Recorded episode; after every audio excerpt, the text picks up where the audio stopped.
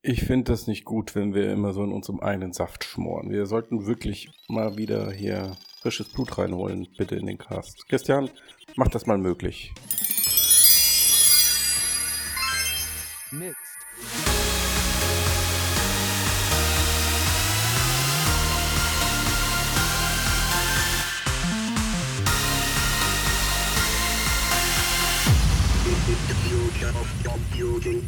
Moin, moin, Servus, Grützi und Hallo miteinander. Willkommen beim Mixedcast Folge 188, dem Podcast über die Zukunft der Computer. Und wir freuen uns ganz besonders über die heutige Ausgabe, denn wir haben nicht nur alle einen ordentlichen Sicherheitsabstand zueinander, Entschuldigung, den musste ich an der Stelle bringen, mhm. sondern wir haben auch einen ganz besonderen Gast mit dabei, nämlich den Sebastian. Hallihallo. Servus. Und Matthias. Matthias ist natürlich auch mit dabei. Als Matthias, Gast, ja, heute als Eigentlich Gast. hätten wir den immer zuerst nehmen müssen, weil der ist immer ein bisschen pikiert, wenn wir ihn vergessen in der Vorstellungsrunde.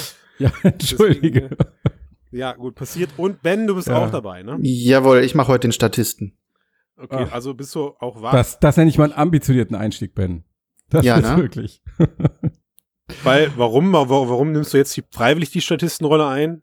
Ja, ich muss ja auch mal auf dich aufpassen, so aus dem Hintergrund. Oh, danke, danke sehr, ja. danke. Dann ich freue mich auf, auf, auf dann, kann, dann kannst du doch theoretisch auch so Fleur machen, oder? Da hätte ich mehr von. Als Hier, von wenn, ihr, wenn ihr so weitermacht, legt Sebastian gleich einfach auf. Also, äh, Entschuldigung, Contenance, ein Gast im Podcast. Ja, Sebastian, dürfen wir auch deinen Namen, Nachnamen sagen? Na, sicher doch. Ja, Sebastian Kreuz, äh, seines Zeichens. Du bist Gründer und Betreiber von Holo Café. Das ist eine VR-Arcade in Düsseldorf. Hilf mir kurz, ihr habt noch einen anderen Standort oder hattet einen in Planung? Ähm, wir haben Standorte in Aachen, Troisdorf, hm. Bochum. Ähm, oh, entschuldige. Köln Vielleicht sollte jetzt eigentlich auch starten, ist aufgrund oh, der ja, Situation aber erstmal ein bisschen nach hinten geschoben. Ähm, und dann haben wir halt noch verschiedene Lizenznehmer in äh, Frankreich, Kanada und den USA. Not bad.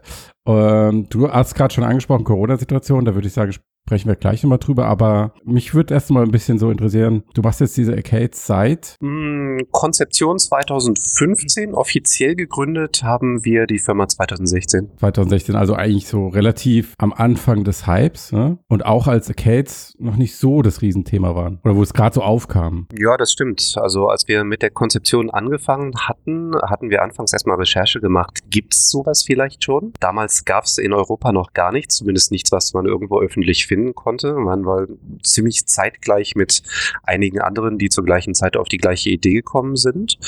Und ähm, der Grundgedanke war damals halt dieses Location-Based-Thema aufzugreifen, was mhm. ich selber noch aus den 90er Jahren Internetcafés und so mitgenommen habe, diesen Gamer-Flair als Location, äh, was ich auch irgendwann ein bisschen vermisst habe in der Zeit danach. Yes. Ja. Und ähm, wir hatten uns damals mit HTC zusammengesetzt, weil die ziemlich genau zeitgleich auch einen ziemlichen Hype natürlich bekommen hatten. Ein relativ ja. kleines Marketing-Team, aber und die haben nach Satelliten-Locations gesucht, wo sie ihre Hardware zeigen konnten. Und mhm. ähm, dann hatten wir uns anfangs äh, zusammengesetzt für ein kleines Strategie-Meeting, um mal zu planen, ob man nicht die erste europäische VR-Arcade gemeinsam machen könnte. Und so kam das damals ins Rollen. Wart ihr, wart ihr wirklich die erste europäische VR-Arcade? Wir waren es dann nachher nicht mehr, weil die Pläne haben ja. sich nachher anders, so ein bisschen anders entwickelt als ursprünglich geplant. Mhm. Ähm, als die Konzeption angefangen hat und so das erste Präsenzmeeting äh, mit HTC, äh, gab es tatsächlich noch keine. Wir haben den Launch nachher nach hinten verzögert. Zum einen hatte das mit ein paar Learnings zu tun, deutsches Baurecht und so weiter. Das geht mhm. mhm. alles nicht ganz so schnell, wie man sich das als Startup in seiner schnellen digitalen Welt normalerweise vorstellt. Ja. Ähm, der andere Aspekt war auch einfach, dass wir sehr, sehr stark nochmal am Konzept einige Dinge verändert haben und es damals auch bei mhm. HTC gravierende Veränderungen gab. Mhm. Magst du genau zu diesem Konzept vielleicht nochmal ein bisschen mehr erzählen? Weil, also ich weiß nicht, ob du es wusstest, aber ich war bei eurem damaligen Pitch im Start Startplatz Düsseldorf mit im Publikum dabei. Bam, bam, bam, da schließt sich ein Kreis hier. Als ihr euch damals vorgestellt habt, und da dachte ich mir, ist der Typ irre oder seid ihr irre? ihr standet ja mit mehreren Leuten da vorne, ne?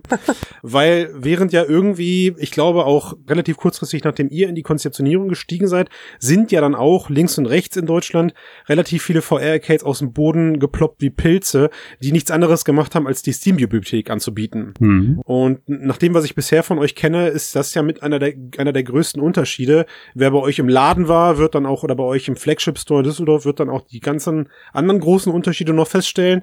Wieso, wieso habt ihr euch von Anfang an für so ein, naja, sag mal, ambitioniertes Konzept entschieden? Es war ja tatsächlich nicht ganz von Anfang an, als wir uns damals mit HTC zusammengesetzt haben, dachten wir ursprünglich auch erst darüber nach, Inhalte zu lizenzieren. Ähm, Mhm. Und damit wären wir dann auch deutlich schneller auf dem Markt gewesen. Sondern passieren Mhm. aber natürlich so ein paar Dinge, wenn man ein Konzept evaluiert. Ähm, der eine Faktor war auf Seiten von HTC, dass es da große Personalveränderungen gab. Also diese im Prinzip der ganze B2B-Bereich für Virtual Reality wurde von Deutschland nach Großbritannien gezogen ähm, so dass dann von einem Tag auf den anderen die ganzen Ansprechpartner, mit denen man gemeinsam an diesem Konzept gewerkelt hat, nicht mehr da waren und auch keiner Jetzt, genau okay. wusste, wer ist jetzt wofür zuständig. Ähm, und ähm, bevor man dann in so einen Schwebezustand kommt und konzeptionell nicht mehr vorankommt, haben wir uns dann entschieden, ähm, ohne den Partner erstmal weiterzumachen und das Konzept weiter zu spinnen. Und damals haben wir uns genau diese Gedanken dann gemacht. Ähm, so, äh, du fängst natürlich bei einem Konzept erstmal mit Gedankenspielen an, nach dem Motto, was ist, wenn? Wir haben uns Mhm. damals, ähm, das war noch zu Zeiten, ähm, wo die Vive noch nicht auf dem Markt war.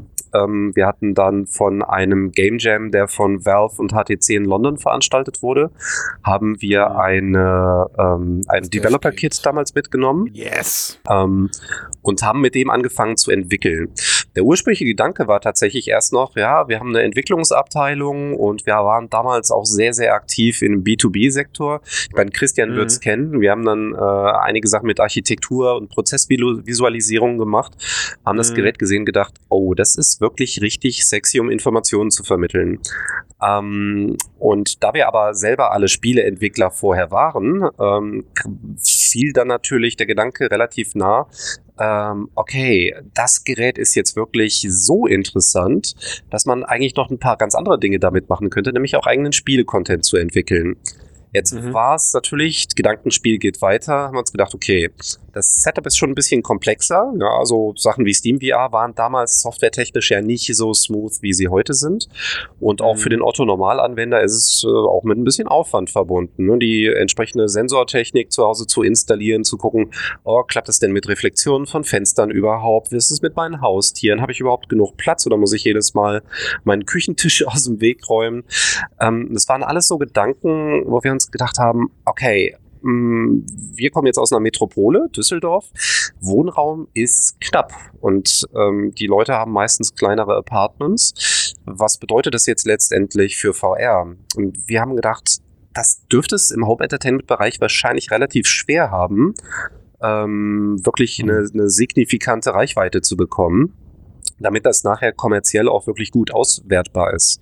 Da habt ihr aber schon, also damals, äh, wo der Hype so auf dem Höhepunkt war, wirklich richtig gegen den Hype gewettet, gegen den Trend. Absolut, mega, ja. Ja. Also überleg mal, ich meine, ich meine, also ich habe damals noch stark gegen die Arcades gewettet, weil ich halt einer der gehypten Leute war, die gesagt haben, so, Genau, an, genau umgekehrt, ne? ja, ja, nicht. Also warum, warum fäng, machst du jetzt ein Arcade auf, wenn, wenn die Leute es bald daheim haben? Es liegt vielleicht auch so ein bisschen an unserem Hintergrund als Spieleentwickler. Ne? Ja. Ich meine, ähm, der Oliver, unser Chefprogrammierer, der ist jahrelang Indie-Entwickler gewesen und hat auch noch so totales Indie-Spirit. Er hat vor Jahren diesen Indie-Arena-Booth ins Leben gerufen. Mhm. Das ist dieser große Gemeinschaftsstand auf der Gamescom, der dann irgendwann bis auf über 1000 Quadratmeter angewachsen ist ähm, wo dann halt eine Plattform für Independent-Entwickler äh, auf der äh, auf dieser Leitmesse letztendlich geschaffen wurde.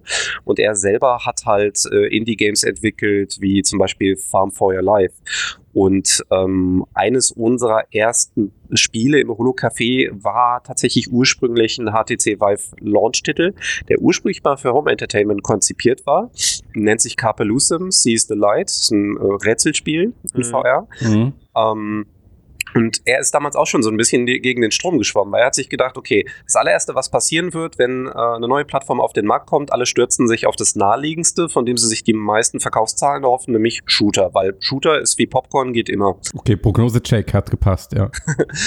und ähm, ich habe vorher ähm, auch halt, war lange Zeit als Spieleentwickler unterwegs, teilweise Indie, habe eine Zeit lang bei Ubisoft gearbeitet, war bei einem Projekt als Lead Game Designer äh, in Kooperation mit Crytek ähm, im Gange. Und auf jeden Fall ist es halt so, wenn du so einen Background hast, betrachtest du den Markt ein bisschen anders, weil dann siehst du halt äh, die, die Verkaufszahlen im Mobile-Bereich. Du siehst, wie viele Monthly Active User du bei Free-to-Play-Games hast und so weiter. Und dann guckst du auf VR-Geräte und denkst dir, ja, okay, also das wird nichts werden, was auch nur annähernd die Reichweite von Konsolen, PCs oder Mobile Phones entwickelt. Mhm. Also musst du sehr, sehr vorsichtig sein damit, wie du versuchst, das Ganze kommerziell auszuwerten. Gut, jetzt habt ihr euch also dann damals entschieden zu sagen, wir lizenzieren nicht, sondern wir entwickeln selbst, wir entwickeln in-house. Da sind mittlerweile, ich glaube, drei oder vier tolle Games auch bei rumgekommen. Drei davon habe ich gezockt damals. Das war so eine Art, also ich würde jetzt sagen, Sebastian, so eine Art Mario Party VR. Wie heißt es bei euch? Ich. Uh, Fun Factory, ja. Factory, genau. Chaos Commander. Ich habe auf so ein Spiel tatsächlich genau auf sowas gewartet, also Chaos kooperativ. Ähm, ihr, ihr seid aber noch einen Schritt weiter gegangen. Ihr habt ja, als ich die Filiale letztes Jahr besucht habe, wurde mir ja klar, okay, Moment, ich bin hier gerade auf der Enterprise und nicht äh, in irgendeinem Vorhangverschlag, wie man das sonst so vielleicht damals noch gesehen hat, sondern ihr habt da ein komplettes Franchise draus gemacht. Also man hat äh, eigentlich die Möglichkeit, sich sein eigenes Raumschiff bei euch zu zu bestellen oder zu franchisen, sagt man das so. Ja. Und kriegt halt dann auch deutlich mehr an die Hand geliefert als nur ein paar Tools. Ihr habt Tablet-Anwendungen entwickelt, mit denen kann ich die VR-Boosters steuern, also was und so weiter und so fort.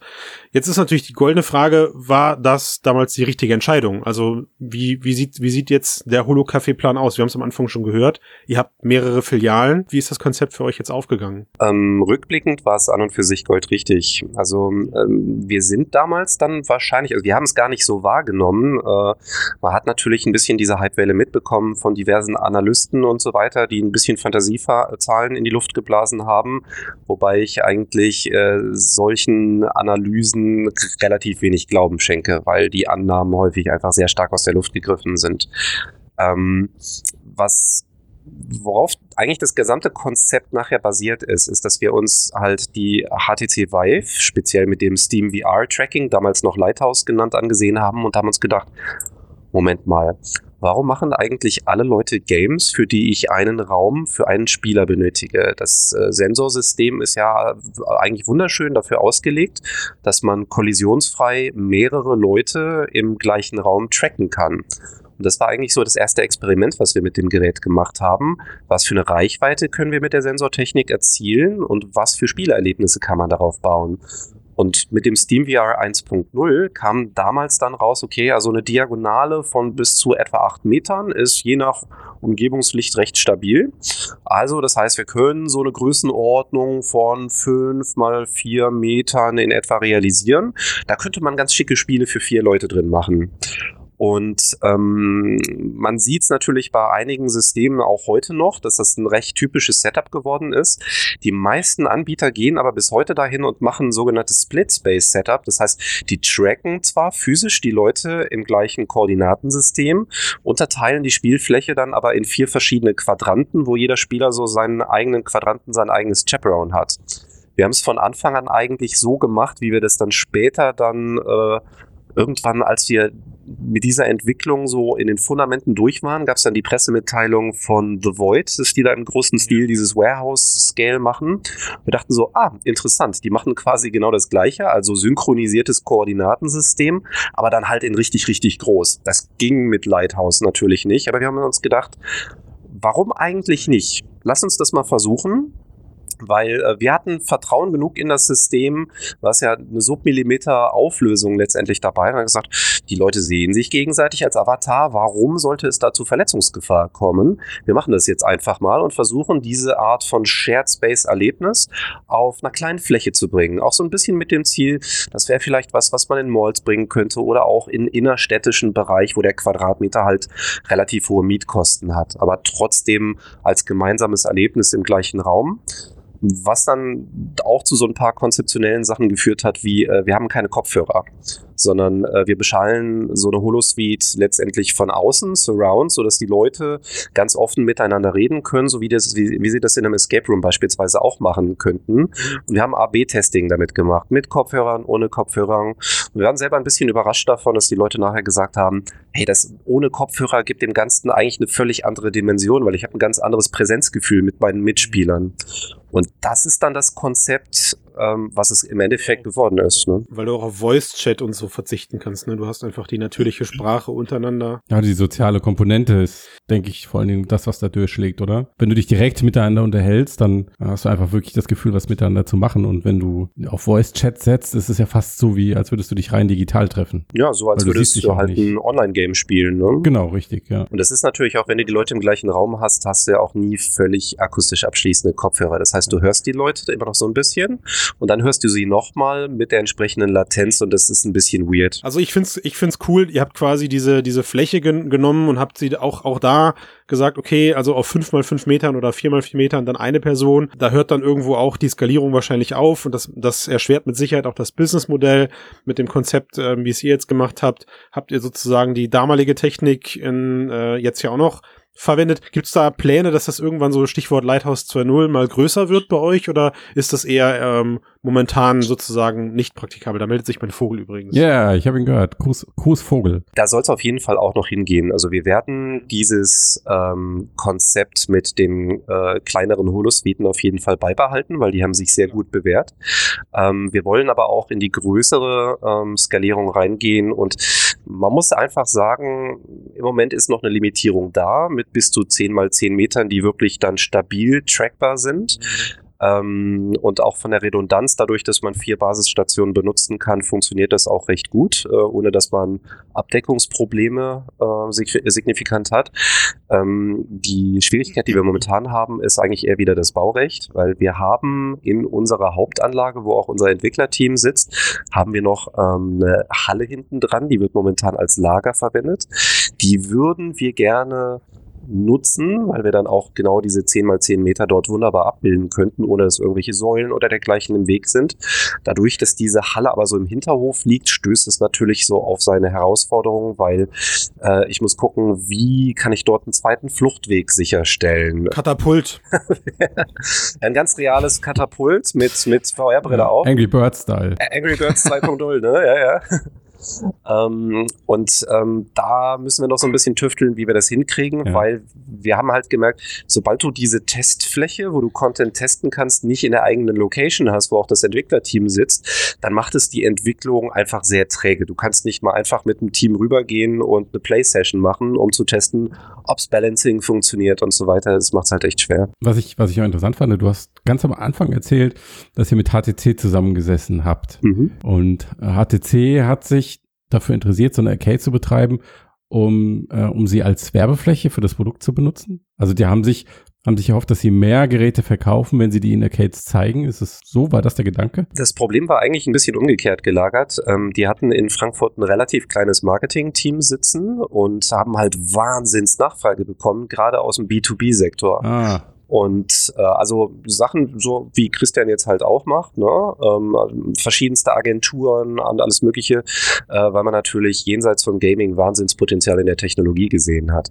Und äh, die waren einfach nicht in der Lage, Deutschland äh, weit für die, diese, ganzen Demo-Anfragen, die es gegeben hat, hey, könnt ihr uns das mal zeigen? Wir glauben, dass es mega cool ist, aber wir müssen es wirklich mal selber ausprobiert Mhm. haben. hm. Und dafür sollte es dann auch Satelliten-Locations geben, wo die Leute hingehen können, um äh, solche Demos dann zu machen. Und das wäre dann so eine Mischnutzung gewesen, Mhm. halt aus Demos, beispielsweise dann eher in der Vormittagszeit und nachmittags, wenn die Leute Freizeit haben, dann eher in diesen Arcade-Spielbetrieb hinein. Mhm. Das war so eigentlich der Grundgedanke dahinter, das. Marketingpersonal an der Stelle zu entlasten.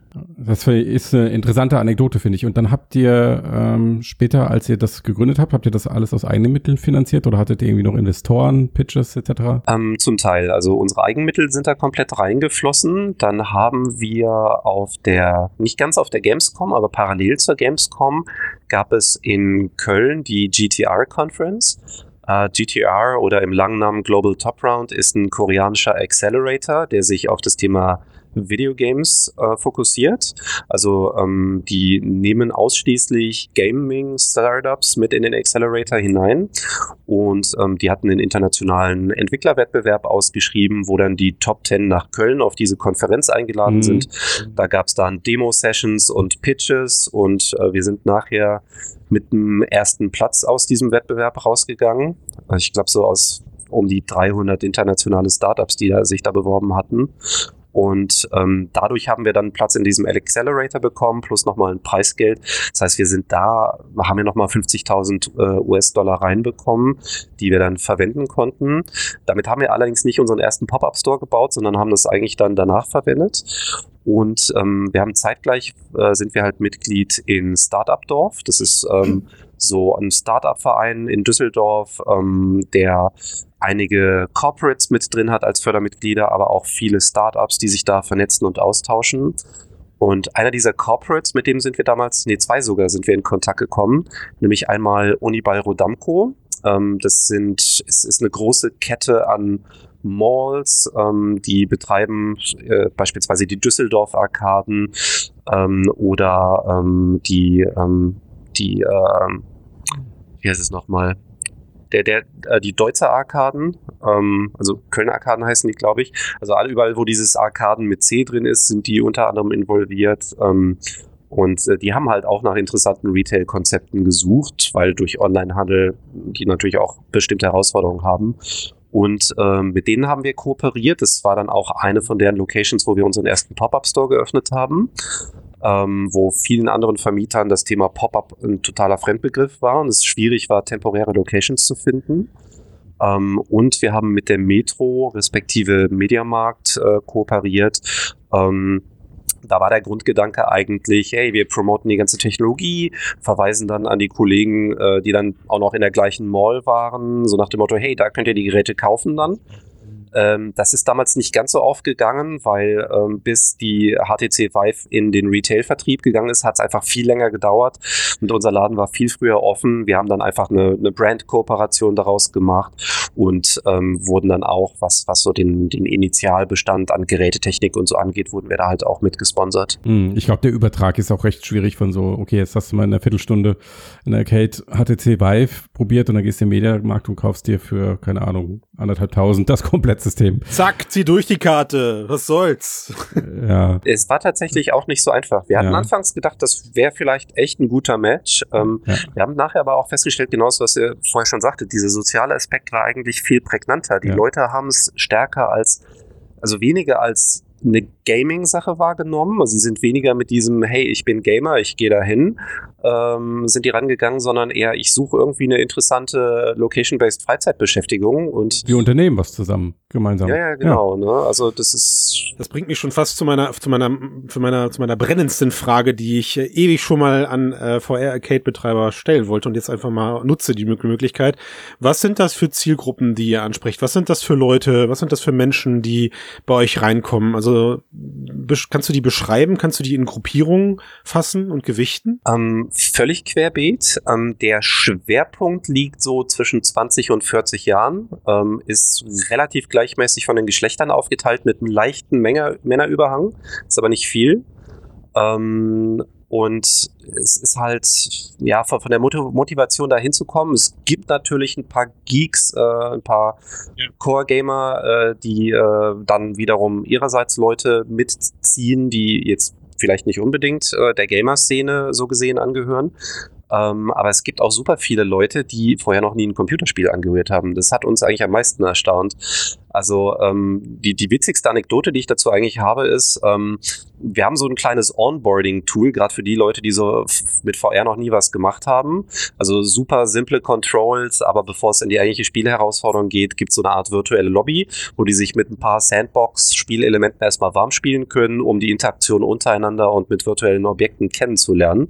Ist das das, wo man sich mit Zeug beschmeißen kann? Ja, ja, genau. Ne? Das ist das allererste, was der Spieler machen muss. Da schwebt eine Kiste vor ihm im Raum, die muss er greifen. So.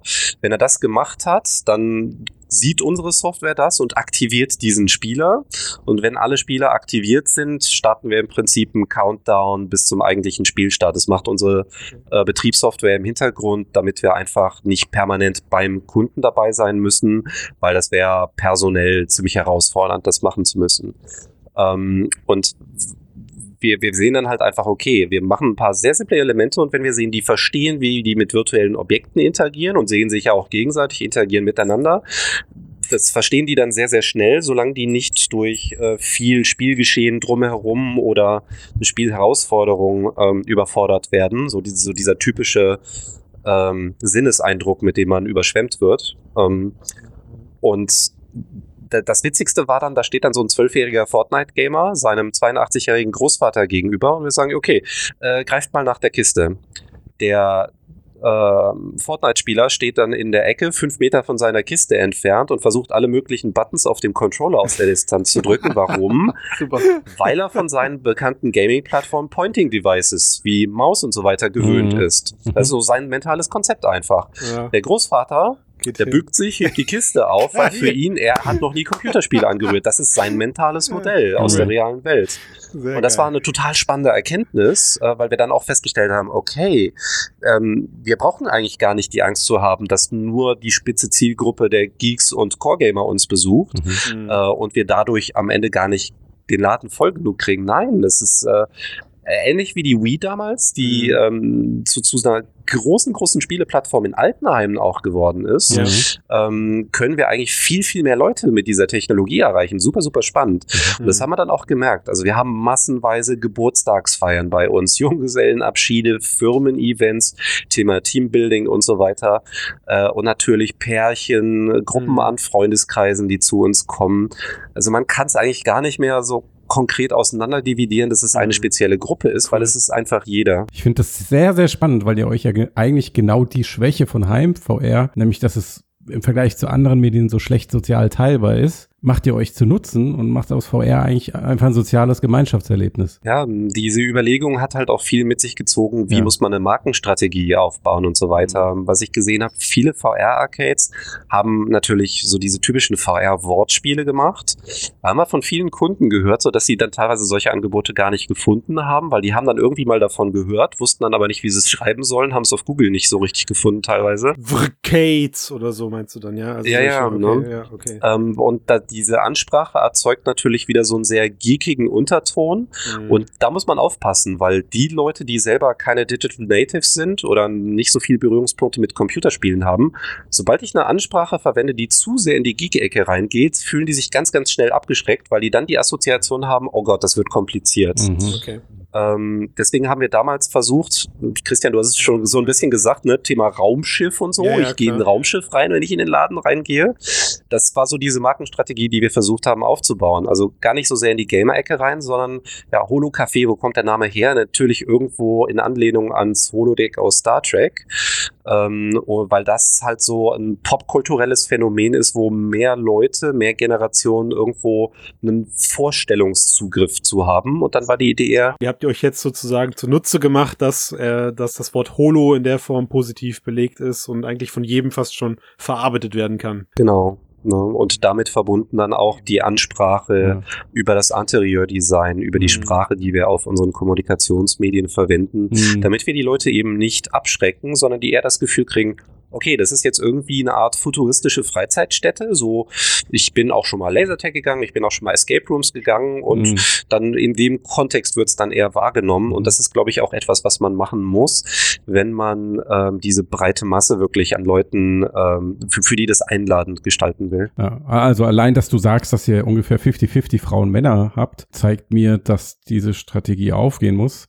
Weil, also so wie ich es wahrnehme oder die Statistiken, die ich kenne oder auch jetzt zum Beispiel Besucher unserer Webseite oder Hörer unseres Podcasts, sind halt zu 90, 95 Prozent Männer. Gut, das liegt aber vielleicht auch daran, dass ähm, da so ein bisschen das Interesse ist, ähm, so nachzufolgen, was passiert in der Branche und so weiter. Ja, Diese, klar, natürlich technologische ja. Gedanke, was das Spielen an und für sich angeht. Mhm.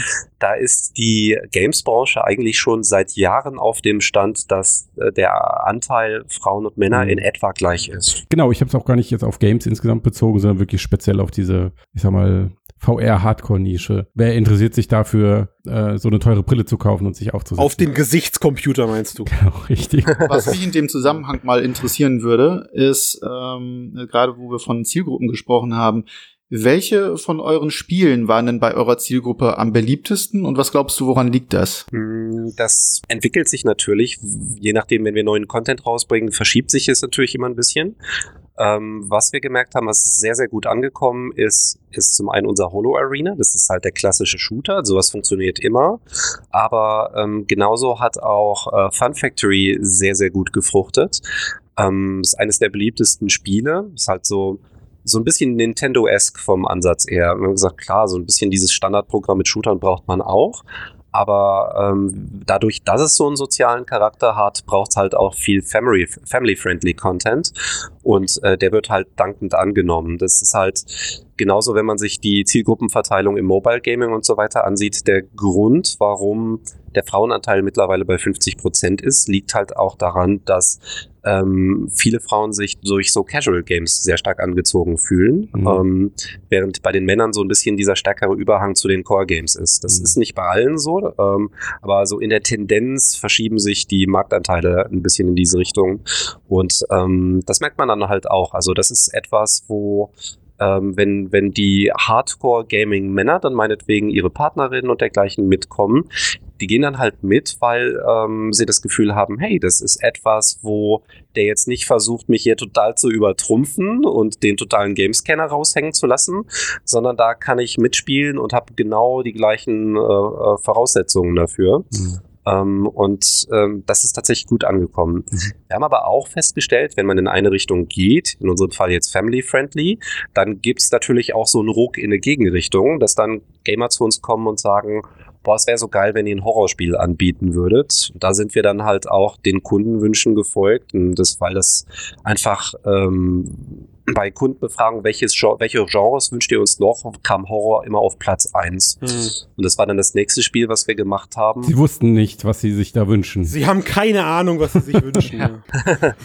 ja, es ist manchmal schon echt witzig. Ne? Unser Ladenlokal geht ziemlich in die Tiefe, ähm, mhm. über mehrere Meter. Mhm. Und ähm, da haben wir unsere Holospheten quasi so hintereinander angeordnet über einen längeren Korridor. Und teilweise, wenn dann ganz hinten gespielt wird, hören wir die Leute teilweise noch bis vorne an die Theke kreischen, äh, was äh, immer für ziemlich Unterhaltung vorne sorgt. Also wir haben auf jeden Fall eine Menge Spaß dabei. Mhm. Ähm, und äh, das, das Spiel ist jetzt, also Puls des Horror-Game, was wir dem Wunsch nach entwickelt haben, ist dann oh. halt auch sehr, sehr stark eingestiegen.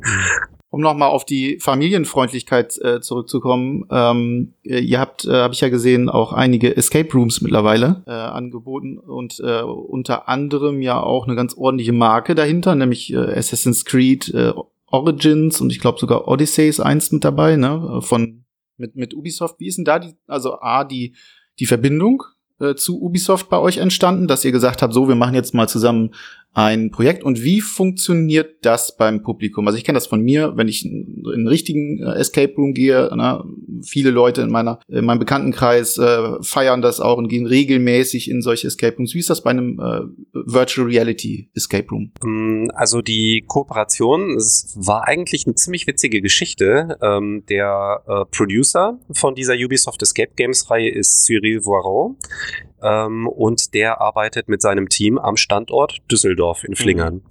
Ähm, und Cyril ist einer meiner alten Kollegen bei Ubisoft. Ich saß mit ihm im gleichen Büro und äh, wir kennen uns halt schon seit 2010, glaube ich, oder 2012. Ich bin mir nicht, er ist ein bisschen später, hat er bei Ubisoft angefangen als ich.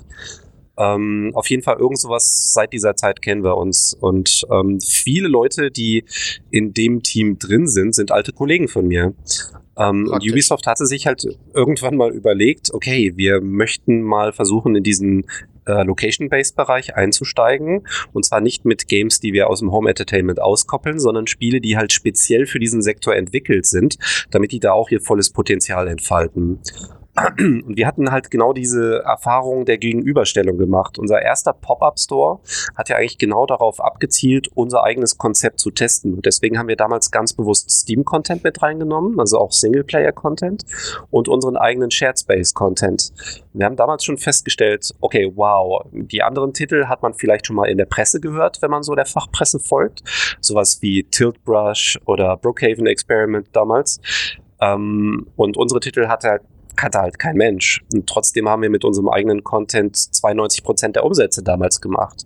Äh, was uns eigentlich die Strategie klar aufgezeigt hat, okay, äh, wir müssen eigentlich gucken, dass wir Inhalte speziell für Location-Based entwickeln, damit der auch für die Spielzyklen passt und den maximalen Spielspaß entfaltet, weil ich will nicht plötzlich mitten aus dem Spielgeschehen rausgerissen werden, wenn es gerade Spaß macht, weil meine Uhr abläuft oder so.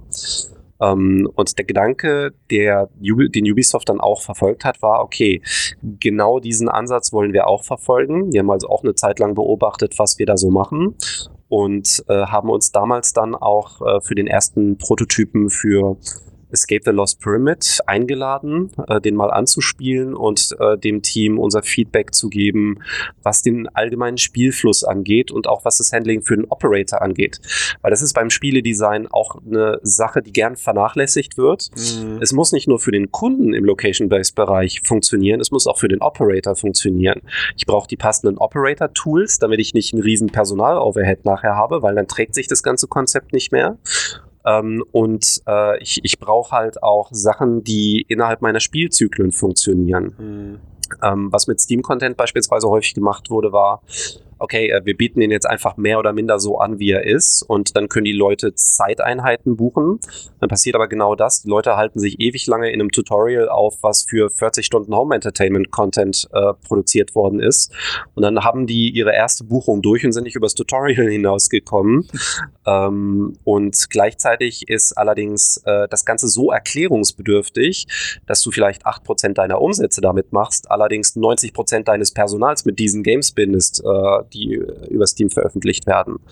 Und ähm, du brauchst einfach einen Gameflow, der so automatisiert ist und so gut funktioniert, dass du als Operator nur an zwei Punkten beim Konsumenten bist. Nämlich dann, wenn du die Leute in Empfang nimmst und denen die Hardware erklärst und denen die Hardware aufsetzt. Und wenn du denen die Hardware abnimmst und die desinfizierst. Dazwischen solltest du als Operator nach Möglichkeit gar nicht irgendwie beim Kunden sein, sodass du dich um andere Gäste im Ladenlokal kümmern kannst. Mhm. Das, das müssen die Spiele gewährleisten mhm. und die Art, wie die Spiele gesteuert werden durch ein System, das ist halt ganz, ganz essentiell dafür. Mhm. Ähm, und da hat sich Ubisoft halt auch von uns damals beraten lassen, was unsere Erfahrungen waren, worauf sie achten müssen. Und ähm, viel von diesem Feedback ist dann auch ähm, nachher in den zweiten Titel mit reingekommen. Beispielsweise, dass ich ein Spiel, was aus irgendeinem Grund gecrashed ist, Hardware fällt aus, Kabelbruch, äh, mhm. was auch immer so alles passieren kann, ähm, dass ich die Leute an exakt die gleiche oh, Stelle ja. einführen kann, wo sie abgebrochen haben, damit ich sie nicht irgendwie durchs ganze Spiel wieder durchloten muss, weil dann äh, gehen alle Buchungen, die danach sind, hops. Das heißt, ich habe Kunden, die sauer sind, weil sie von vorne anfangen müssen. Ich habe Kunden, die sauer sind, weil sie nicht pünktlich anfangen können zu spielen. Und ich als Operator habe ein Riesenproblem. Was mache ich jetzt? Weil wenn ich ausgebucht bin, dann habe ich einfach keine Slots mehr, wo ich die Leute hin verschieben kann. Das ja. sind bei uns die ganz besonders teuren Projekte, die man, wo man dann den Netzwerkcode so abrichten und so, ab, so hinrichten muss, dass er sich auch in diesem Status dann jedes Mal wieder zurückversetzen Absolut. kann. Absolut. Du musst die Spiele von Anfang an so entwickeln. Sebastian, du hast gerade schon das Stichwort Desinfizieren gesagt. Also ihr habt dann eure Arcade da betrieben, wart recht erfolgreich, seid gewachsen, äh, noch zwei andere Standorte. Die Software habt ihr auch noch lizenziert weltweit, hast du gesagt. Und jetzt äh, ist das passiert, was äh, uns alle seit, das ist aber mindestens einer Woche überaus intensiv befasst und wo jetzt auch, glaube ich, eben klar wird, okay, was da jetzt gerade passiert rund um den Coronavirus, ähm, da wird einiges umgeworfen. Und jetzt seit heute betrifft es auch euch direkt, weil ihr musstet eure Arcade schließen. Richtig, also der gesamte Freizeitsektor erlebt momentan einen kompletten Shutdown. Mhm. Ähm, das hat jetzt, das hat sich letzte Woche schon so ein bisschen abgezeichnet, ja. wo einige Locations von sich aus vorsorglich zugemacht haben, weil es denen zu riskant wurde, weil man natürlich auch einfach einen gewissen Durchlauf an Publikum dort hat. Und am Sonntag wurde dann uns klar, okay, jetzt heißt es für uns erstmal mindestens für fünf Wochen schließen. Mhm. Am Sonntag äh, gab es nämlich eine abendliche Sitzung äh, der Landesregierung Nordrhein-Westfalen, mhm.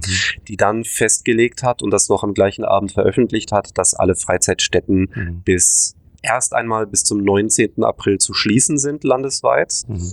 Ähm, und äh, die Bundesregierung hat ja jetzt nachgezogen. Mhm. Das Ganze wird jetzt gerade noch in Landesrecht umgesetzt, aber ab heute betrifft das nicht nur Freizeitstätten, sondern auch sämtliche Retailer, mhm. die nicht irgendwie so zur zwingenden Grundversorgung dazugehören müssen, auch im gleichen Zeitraum erstmal schließen. Mhm. Das heißt, ähm, für, für den gesamten Freizeitsektor und auch für die gesamten Industrien, die daran hängen, ja. äh, ist momentan äh, die maximale Katastrophe eingetreten, äh, die sich niemand vorher ausgemalt hat weil äh, du hast auf einmal von einem Tag auf den nächsten hast du einen Umsatzrückgang auf null. Mhm. Wie habt ihr euch, wie habt ihr euch da gefühlt im ersten Moment, als, als ihr das gehört habt? War das, war das einfach ein richtiger Schock oder wie, wie kann man sich das vorstellen? Ironischerweise nicht so wirklich. Mhm. Ähm, also ich, ich habe mal selbst so meine Gefühlswelt dann erforscht danach und ja. äh, habe dann eigentlich gedacht, okay, ähm, das ist natürlich jetzt wirklich der Holzhammer, aber ähm, mich schockiert es eigentlich nicht, weil ich habe eigentlich seit ein paar Wochen schon damit gerechnet, dass das passieren wird. Und ähm, hast, hast du dich auch mal, ich gehe mal davon aus, du bist ja auch vernetzt innerhalb der deutschen ähm, VR-Szene oder auch kennst viele andere Arcade-Betreiber in Deutschland. Was hast du da so für Meinungen, Stimmung mitgekriegt? Wie ist da die, wie, wie, ist, wie ist die Stimmung? Ähm, Angst ist auf jeden Fall da. Ähm, ich meine, einige unserer Lizenzpartner sehen es so ein bisschen locker. Ähm, die sind zum Glück in der wirtschaftlichen Situation, dass wenn das jetzt wirklich nur fünf Wochen dauert, dass sie es verkraften können. Mhm. Ähm, aber ähm, die machen sich natürlich schon Sorgen. Ähm, diejenigen, die sich am meisten Sorgen machen, sind die Independent Arcades, die es halt auf eigene Faust gestartet haben. Ähm, die haben halt nicht den Rückhalt eines gemeinsamen Netzwerks ähm, und stehen alleine halt da. Das macht denen natürlich am meisten Angst an der Stelle, weil man stellt sich jetzt die Frage, wird es beim 19. April bleiben? Wird die ganze Sache länger anhalten?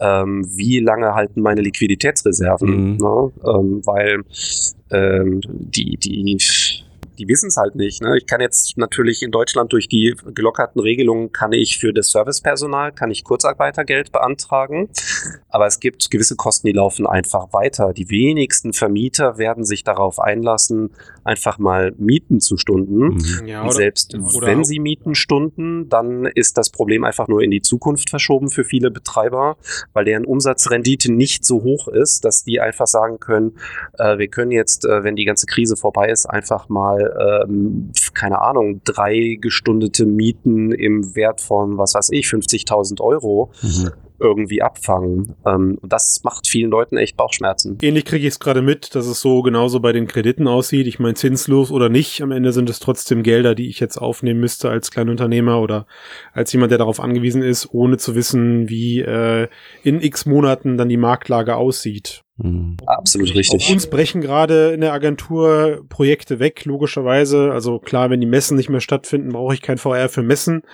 Innovationsbudgets werden gerade gestrichen, weil vorne rum halt hinten Geld gespart werden muss oder weil vorne rum Einnahmen fehlen, also auf Kunden, auf Kunden, potenzielle Kundenseite.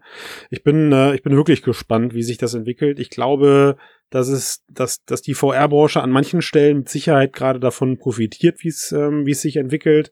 Einfach weil das Medium für gewisse Sachen dann doch nochmal herhalten kann.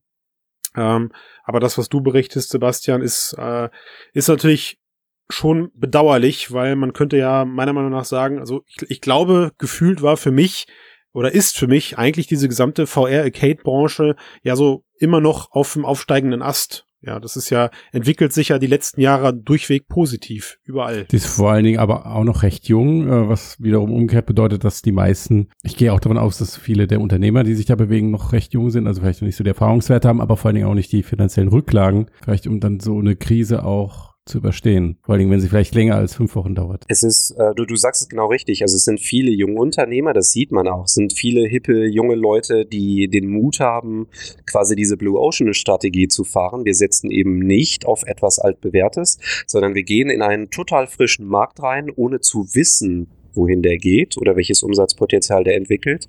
Aber wir glauben daran und sind selber Innovationstreiber. Das ist so die treibende Mentalität der meisten Betreiber, die man momentan auf dem Markt sieht, und zwar international. Das bedeutet im Umkehrschluss aber auch, dass diese meistens eher jungen Betreiber nicht so viel Eigenkapital haben, als dass sie es komplett selber finanzieren könnten. Ähm, Christian hat es angesprochen, unsere Düsseldorfer Filiale sieht von innen aus wie ein Raumschiff. Ähm, so einen Laden zu bauen, es sind ja nicht nur die VR-Endgeräte und die Hardware, sondern allein der ganze Innenausbau, wenn ich jetzt nicht einfach nur eine nackte Lagerhalle dahin stelle, kostet eine Menge Geld. Es war jetzt für Düsseldorf, äh, waren das so um die 400.000 Euro, die wir in den Laden investiert haben. Und bei vielen anderen Betreibern sieht es ähnlich aus. Mhm. Ähm, und wenn, wenn ich das Eigenkapital nicht komplett über Eigenkapital decken kann, dann nehme ich im Regelfall irgendwelche Kredite auf, um diesen Bau zu finanzieren oder die Hardwareanschaffung, um Betriebsmittel für die Anlaufphase vorzufinanzieren. So, und jetzt ist diese Industrie noch recht jung. Ne? 2016 ging das so los, dass immer mehr und mehr Arcades gegründet wurden. Und ähm, also kaum einer von denen ist jetzt schon in der Phase, wo der seine Kredite abbezahlt hat. Das bedeutet, äh, die Obligos laufen erstmal. Man ist also noch nicht in der Phase, wo man großartig ähm, Rücklagen bilden kann. Das passiert, sobald ich äh, die, diesen äh, Return on Invest Punkt dann wirklich erreicht habe. Und da sind die meisten einfach noch nicht. Das heißt, ähm, je nachdem, wie die Umsatzrendite bei den Läden ausschaut, das sieht teilweise sehr unterschiedlich aus, ähm, sind einfach kaum Rücklagen da. Ähm, jetzt gibt es natürlich in einigen Ländern die Bestrebungen, Abfangprogramme zu machen, wie zum Beispiel diese KfW-Kredite. Mhm. In einigen Ländern ist das allerdings momentan noch ein ganz, ganz großes Fragezeichen. Schaut man sich den US-Markt an, der ja wirklich was, was den Freizeitstättenmarkt ist, am schnellsten explodiert ist mit VR-Arcades. Ähm, das ist ein Markt, der sehr nach dem Motto funktioniert, jeder ist seines eigenen Glückes Schmied, mhm. aber wenn es dann eben nicht funktioniert, gibt es auch kein soziales Auffangnetz. Ja. Und da äh, merke ich im Moment die größte Sorge aus dem US-amerikanischen Markt, dass es da massenweise Insolvenzen geben wird. Aber jetzt würde ich, aber jetzt würde ich gerne mal so ein bisschen versuchen, in die Richtung zu gehen, wie es denn jetzt äh, positiv in den nächsten Wochen weiterlaufen könnte. Also ich glaube, dieser, dieser harte Cut, den man gerade erlebt, das ist auch einfach, um sich ein bisschen Zeit zu kaufen, um nachzudenken, wie es jetzt weitergehen kann. Also gehen wir mal davon aus, äh, in den nächsten Wochen entstehen jetzt wirklich Lösungsprogramme oder vielleicht könnt ihr ja auch aktiv mit euren Kontakten an solchen Lösungsprogrammen weiterarbeiten.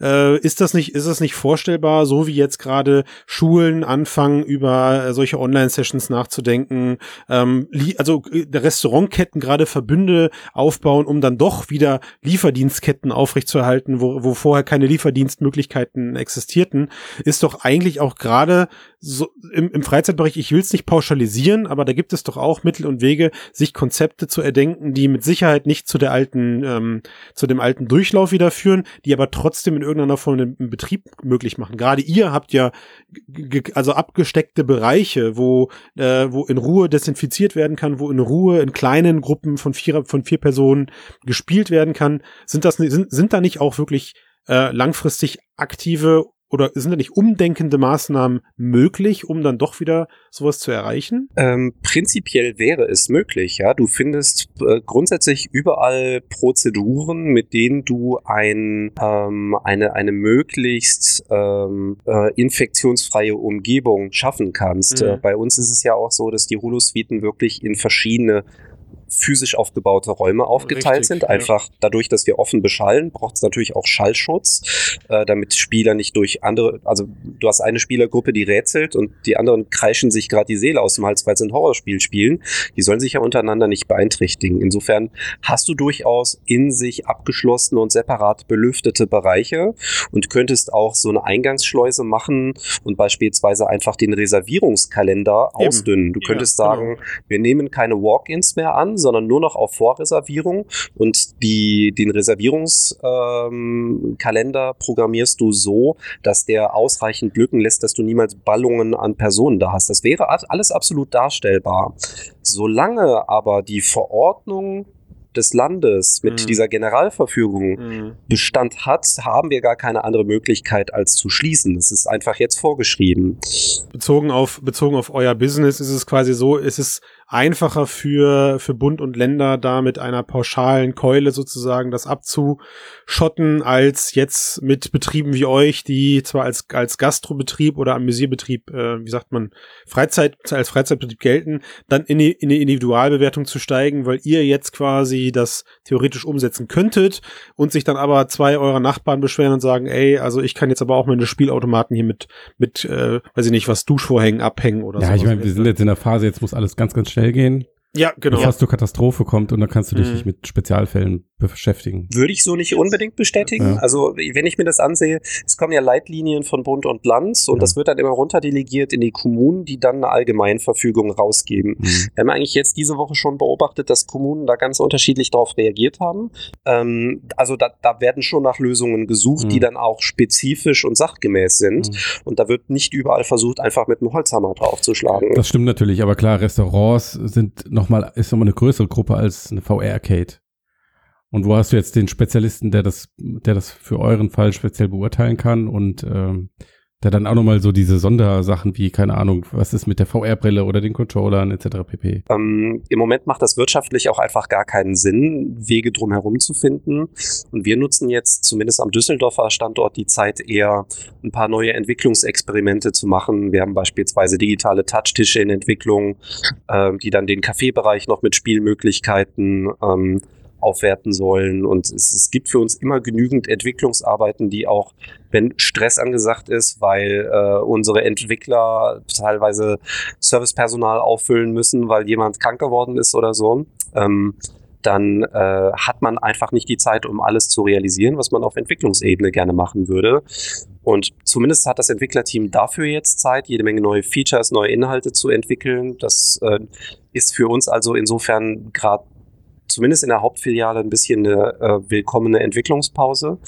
Ähm, alles andere muss man jetzt sehen, wie es sich entwickelt. Ich finde, das ist ein sehr schöner Appell, auch nochmal diese Zeit dann auch für was Sinnvolles zu nutzen und, und produktiv zu sein und nach vorne zu schauen und für die Zeit zu planen, wenn es wieder besser wird. Äh, Sebastian, ich danke dir sehr für diesen, für diesen ausführlichen und sehr spannenden Einblick in den Alltag eines VR-Arcade-Betreibers. Ich habe zum Abschluss noch eine Frage an dich. Du hast ja eingangs erwähnt, dass du dir sehr früh sehr sicher warst, dass dieser Hype, der da entstanden ist 2015, 2016 und diese prognostizierten Verkaufszahlen, dass die nicht erreicht werden und dass VR im Heimbereich nicht dieser große Erfolg wird. Ähm, das ist eine Erkenntnis, für die habe ich dort länger gebraucht, so bestimmt anderthalb bis zwei Jahre. Und ich habe auch das Gefühl, bei vielen da draußen, zumindest so in der Hardcore-VR-Blase, ist diese Erkenntnis auch noch, noch immer nicht so richtig angekommen. Was, wie glaubst du denn, wie sich der VR-Markt entwickeln wird?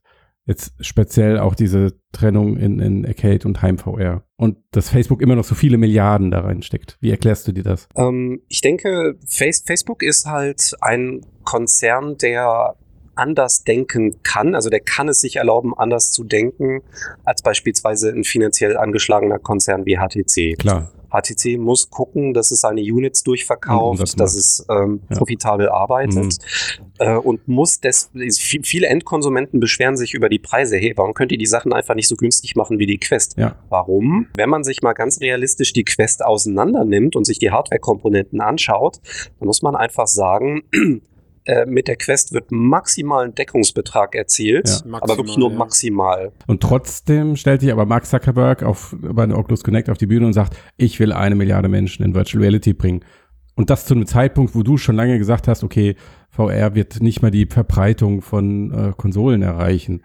Also wie, wie erklärst du dir diese Erkenntnislücke zwischen dem, was du bisher ja auch richtig vorhergesagt hast und dem, was äh, Mark Zuckerberg dazu bringt, Milliarden zu investieren? Ich bin mir gar nicht mal sicher, dass es eine Erkenntnislücke ist. Ja, wenn ich mit einer, wenn ich als Hardwarehersteller an die Sache rangehe, dann ist es eine Erkenntnislücke, weil ich werde Probleme haben, das jemals zu einem profitablen Geschäft zu machen ähm, oder sinnvolle Innovationszyklen zu haben, weil äh, das die, die Entwicklung von neuer Hardware ist eigentlich das Teure, nicht die Herstellung.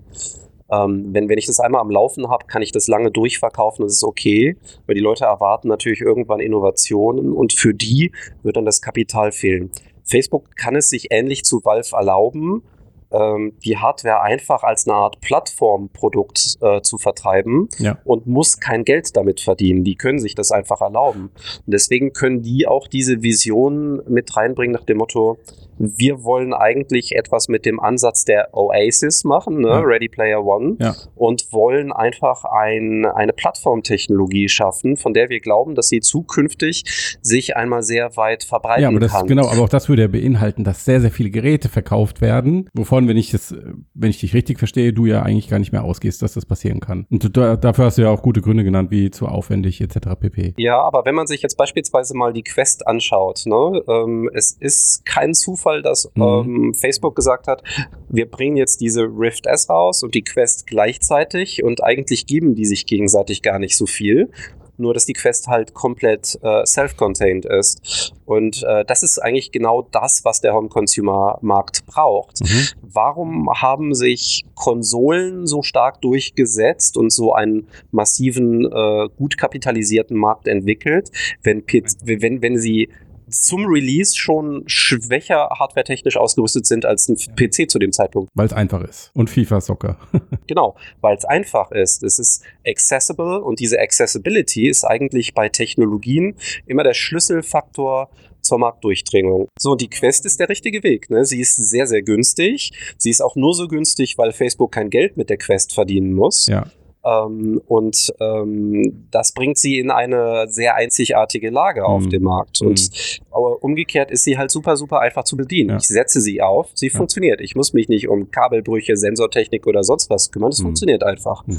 Und das kann noch dazu sorgen, dass da eine entsprechende Marktdurchdringung entsteht. Mhm. Man sieht jetzt zumindest ja auch bei den Verkaufszahlen im Content-Bereich, dass die Quest die Plattform ist, auf der die Entwickler das meiste Geld machen, Mhm. weil da sind die meisten Projekte jetzt gerade, die die Millionen Umsatzgrenze äh, Ja. knacken. Das ist natürlich immer noch meilenweit entfernt von anderen Gaming-Welten, aber ich glaube, das hat durchaus noch das Potenzial, noch eine sig- signifikante Verbreitung zu finden. Und es braucht genau solche Hardware-Plattformen wie die Quest dafür, damit das funktionieren kann. Mhm. Okay, also da höre ich ja dann doch noch ein wenig Zuversicht heraus, dass äh, neben dem erfolgreichen Arcade-Markt äh, auch noch ein erfolgreicher Heimfeuermarkt entstehen kann. Ich denke zumindest so, dass man schon Geld damit verdienen kann als Mhm. Entwickler.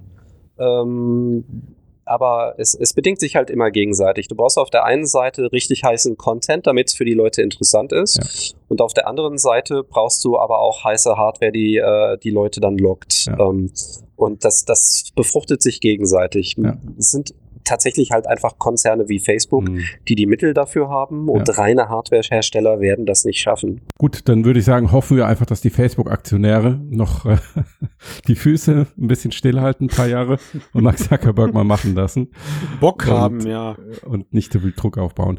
Ähm, Sebastian, ich danke dir sehr für dieses äh, in interessante Gespräch und dass du hier beim Podcast dabei warst. Ich hoffe, dir hat es auch ein bisschen Spaß gemacht. Das ist die Stelle, an der du Ja sagen musst. Auf jeden Fall. Vielen Dank für die Einladung.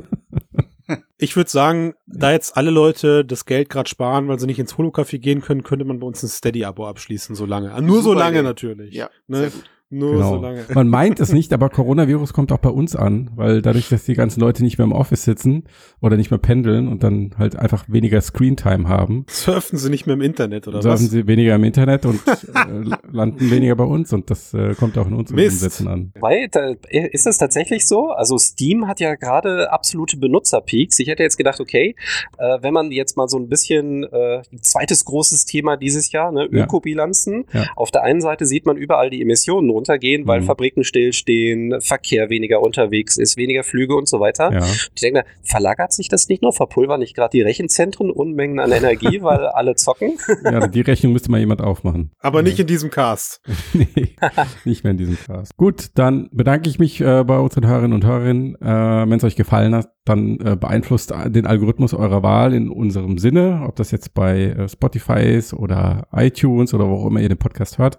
Gebt irgendwie einen Daumen hoch, eine gute Bewertung. Ihr könnt gerne ein Steady-Abo bei uns abschließen, dann habt ihr die komplette Webseite bei uns werbefrei und Zugriff auf das komplette Archiv. Und das war's von mir. Nix vergessen eigentlich, nee. Nix vergessen. Vielen Dank zusammen. Guten Abend. Frohes Schaffen und allen äh, bleibt gesund, sagt man ja jetzt immer, ne? Und dir, Sebastian, natürlich äh, drücke ich alle Daumen, dass, dass ihr wieder auf die Beine kommt und dass das mit der Arcade äh, gut und erfolgreich weiterläuft und der Shutdown möglichst kurz ist. Alles Gute. Vielen Dank, das hoffen wir auch. Tschüss. Bis dahin, tschüss. Und tschüss. Ciao.